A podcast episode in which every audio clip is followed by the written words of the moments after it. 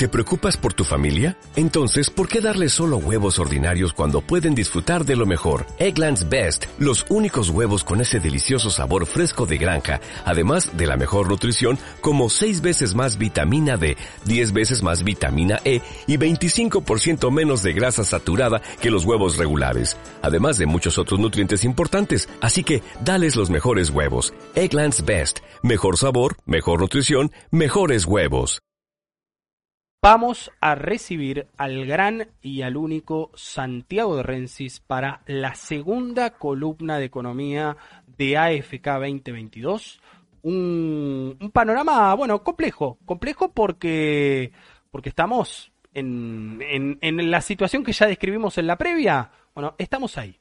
Estamos intentando que, que, que, que se le pueda encontrar una vuelta que, nuestros salarios realmente puedan seguir eh, sobreviviendo a, la escalada inflacionaria, algo que se vuelve cada día más difícil, eh, sobre todo si uno tiene que ver lo que ha sucedido con los alimentos. Volvemos a repetirlo por si alguien no nos escuchó. El aumento de febrero en alimentos fue del 7,5%. 7,5% para darnos todas esas respuestas, eh, o por lo menos eh, hablarnos con palabras que nos embelecen un poco y que nos engañen, lo tenemos al gran, al único, al incomparable Santiago de Rensis con nosotros. ¿Cómo le va, maestro? Recuerde desmutearse porque está muteado.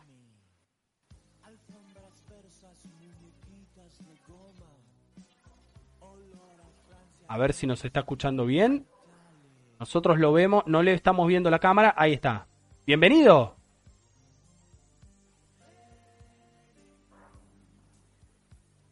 No te estamos escuchando, ¿eh? no sé si estás hablando y te estamos... Mm, por ahora no se te escucha. Le vemos ahí esa hermosa foto de perfil que tiene. ¿Qué pasó, José? Ahora sí. Está difícil la economía, ¿eh? Está difícil la economía, mirá, claro. Y uno, y uno que, que pensaba que iba a traer buenas noticias. A ver ahí, a ver, habla ahí. ¿Cómo andan? Hola, hola, ¿cómo le va? Ahora sí. ¿Cómo anda, maestro? Problemas técnicos. Problemas técnicos. Estamos sin cámara otra vez. no se preocupe, esto es, esto es AFK y ya con el tiempo le vamos a terminar poniendo AFK el programa de los problemas técnicos. No se preocupe, no se preocupe. Sin ningún problema. bueno, bien. Che, te olvidaste un dato de la columna de, de, perdón, de deporte. ¿Qué pasó? Eh, es el cumpleaños del doctor hoy. es el cumpleaños, totalmente. 88 años cumple Carlos Salvador Vilardo, 88 años, quien pudiera. Eh, estamos, eh, bueno, también viviendo tiempos muy, muy emotivos en relación a esto, porque hace poco se, estrenó la serie y, y aparentemente, bueno, dijo su familia que finalmente con la serie, con el documental, descubrió la muerte de Maradona se enteró de la muerte de Maradona el doctor Vilardo, eh, ya está en un momento de su vida en el cual, bueno, no, no, no, no reacciona de la misma manera que reaccionaría cualquiera de nosotros, pero por lo menos ya le contaron la verdad. Es cierto, le mandamos un gran abrazo al, al doctor del fútbol argentino. Sí, eh, me pareció relevante, el último campeón del mundo. Bueno, pasamos a otros temas entonces. Por favor, por eh, favor. Bueno, eh, vamos a hablar un poco de la guerra contra la inflación. Uh, viene por ahí. Eh, ¿por, qué esta, ¿Por qué esta denominación, no? Bueno, yo creo que es una manera de decirle a esto porque justamente eh, se está dando se está dando una situación bastante atípica ustedes lo comentaban hace un rato estuve atentamente escuchándolos y la realidad es que quizás si no hubiese sucedido este evento tan desafortunado, no estaríamos hablando de estas escaladas tan estrepitosas en los precios, ¿no? Exacto. Eh, así que, bueno, justamente me parece acertado eh, lanzar un plan de acción para tratar de frenar un poco eh, el cachetazo que le termina pegando a los precios de los alimentos, esta suba en los commodities, ¿no? que es un poco de lo que hablamos la última vez. Eh, hablando un poquito de datos, el trigo a nivel mundial aumentó prácticamente un 50%. Eh, en la Argentina la suba fue de un 40%.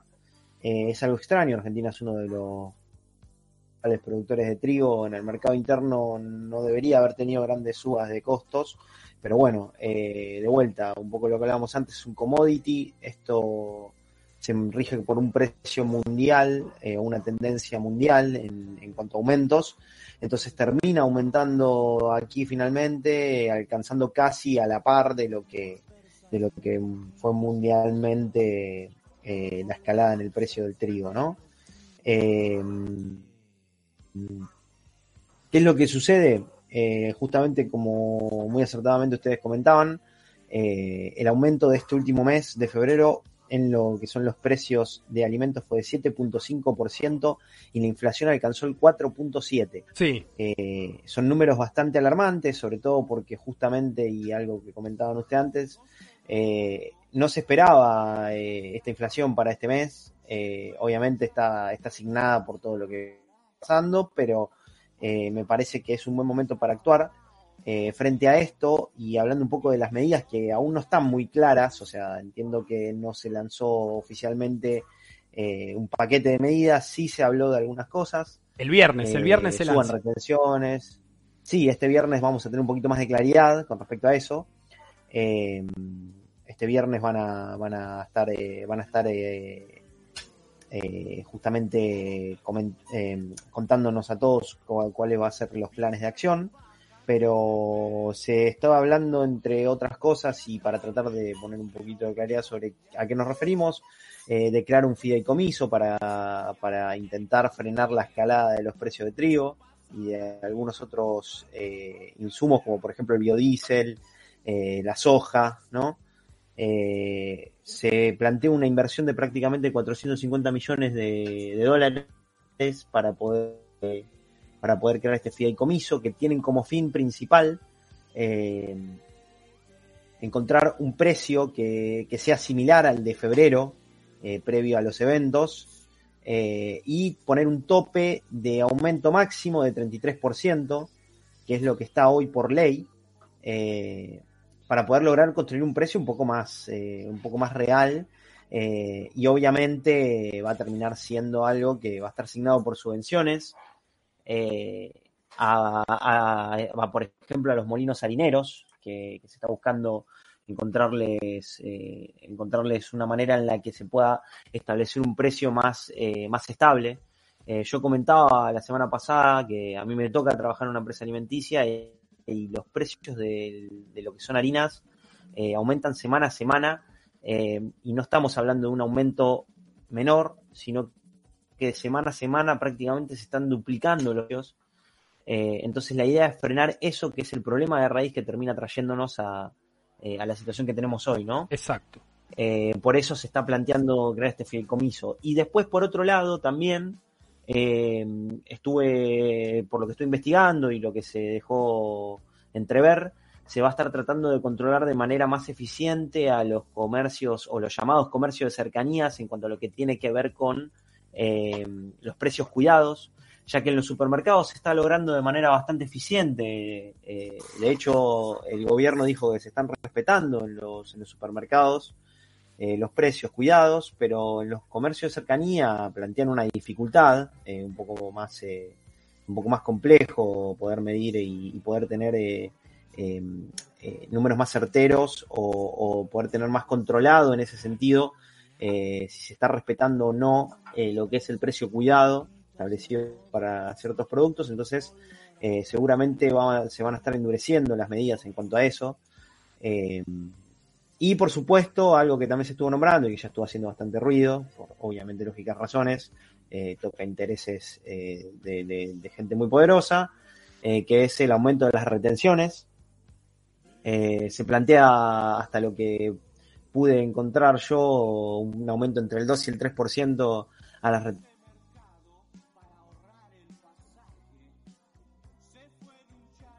Sí, a las retenciones a los derivados de la soja. ¿no? Esto sería harina eh, y poroto de soja. Harina y poroto de soja. Eh, recordemos un dato fundamental y es que durante la pandemia este esto que se está planteando subir ahora está en 31 la retención.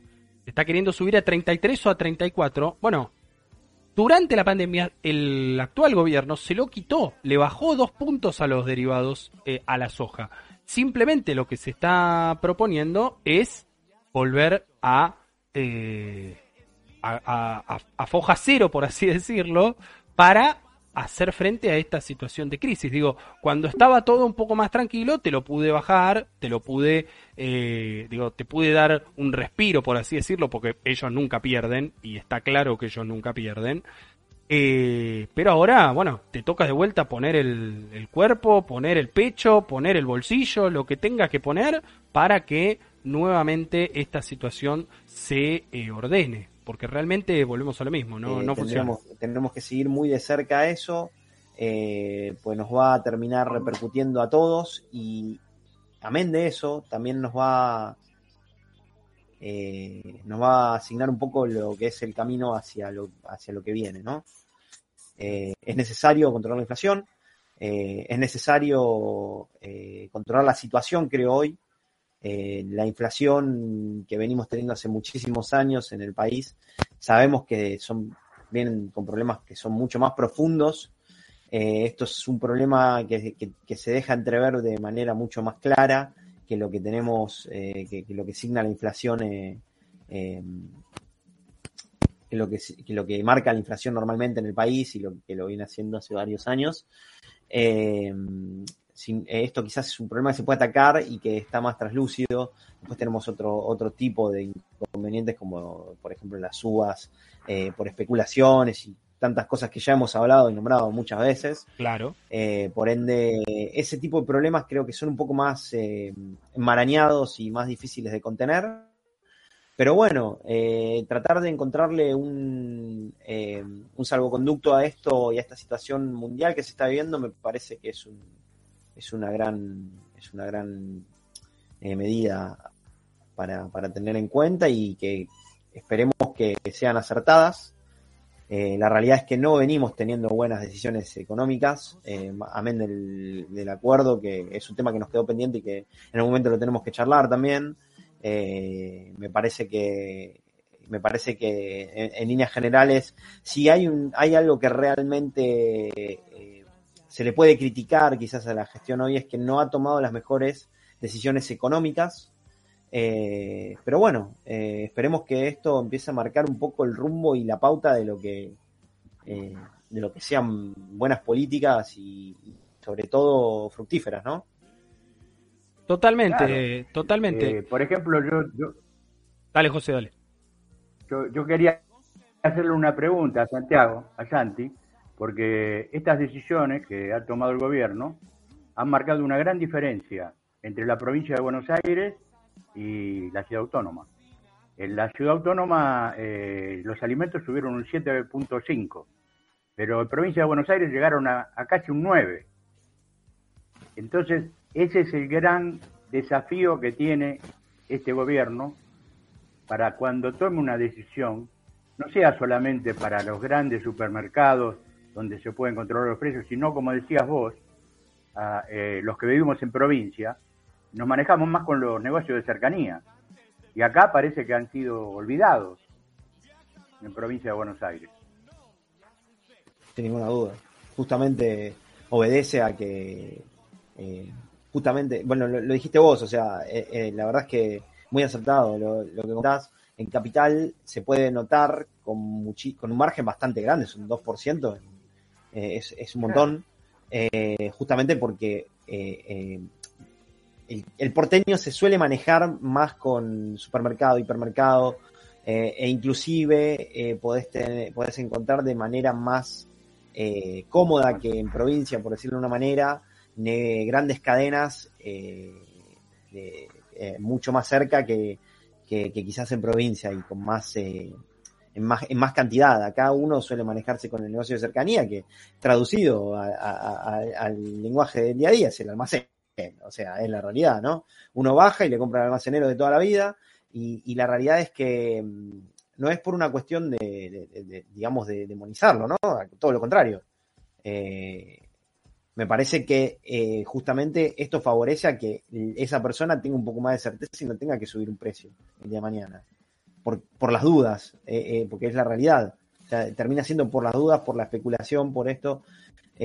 amén de lo que sucede quizás hoy a nivel mundial, que ya que, que recalco esto mucho porque es importante entender que a lo que se está atacando con este paquete de medidas eh, o lo que se entiende como, eh, el principal foco o, el principal, em, a lo principal que se apunta es a paliar la situación que se genera por la guerra.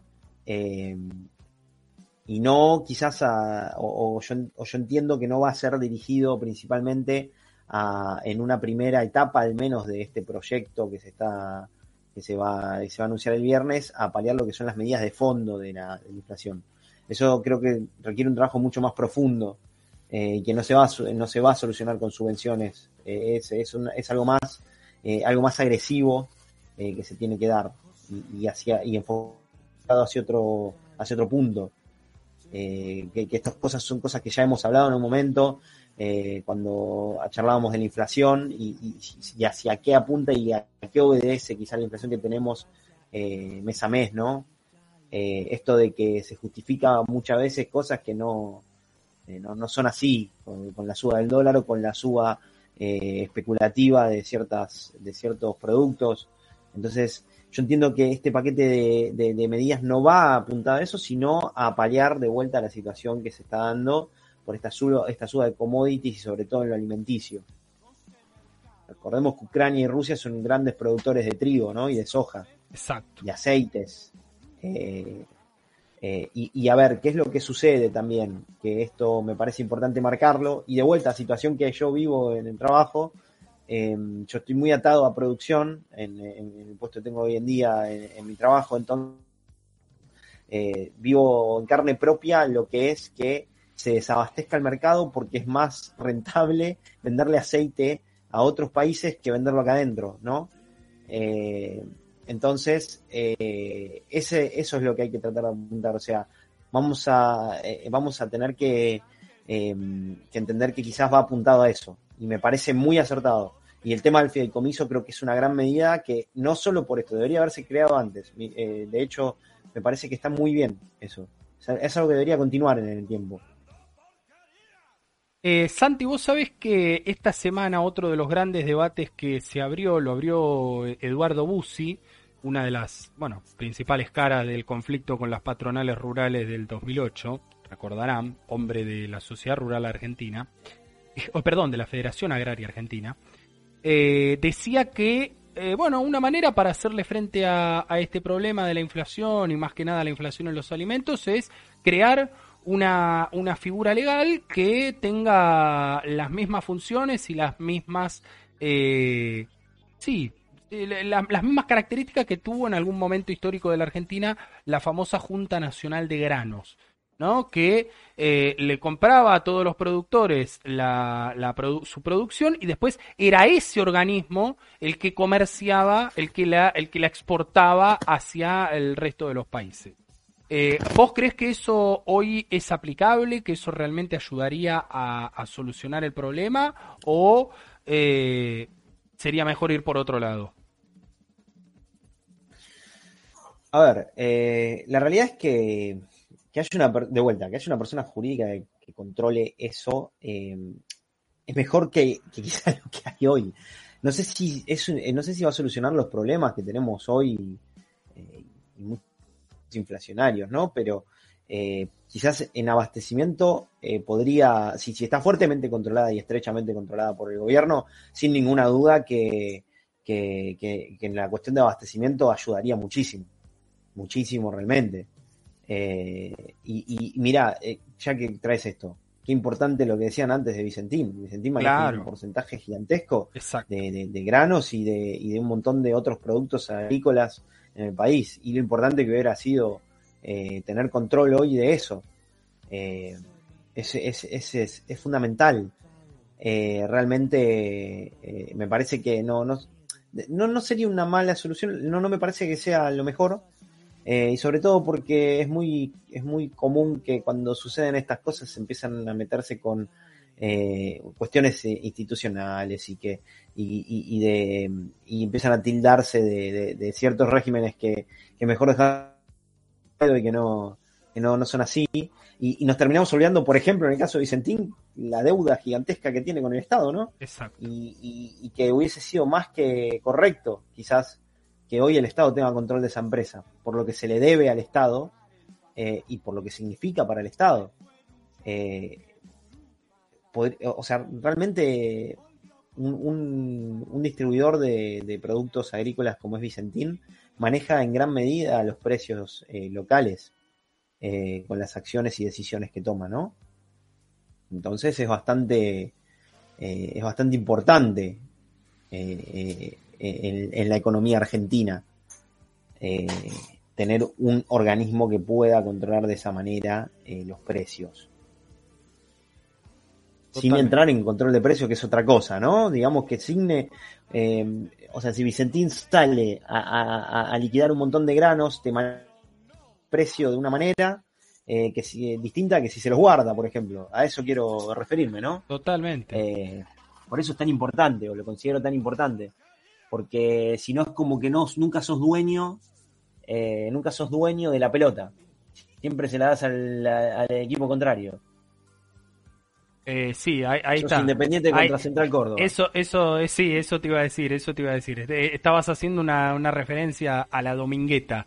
Eh, no, está bien, es muy claro lo que vos decís y creo que estamos yendo por, por, por el mismo camino, por la misma línea. Ahora, tanto la suba de retenciones como la, el control de precios y el, el intento de controlar a los comercios de cercanía eh, como la eh, instauración de precios máximos, como incluso el fideicomiso del, trigo no, no, es, no son medidas novedosas. ¿Por qué hoy tendríamos que creer que, son distintas? ¿Por qué hoy tendríamos que, o que, que, van a, a, generar un impacto distinto? Si ya vimos que en el pasado tuvieron un éxito muy relativo, muy, muy moderado, ¿por qué esta vez tendría que ser eh, algo algo realmente para, para ilusionarse o para creer que puede solucionar este problema, este gran problema que tiene la Argentina. ¿Cómo lo ves vos?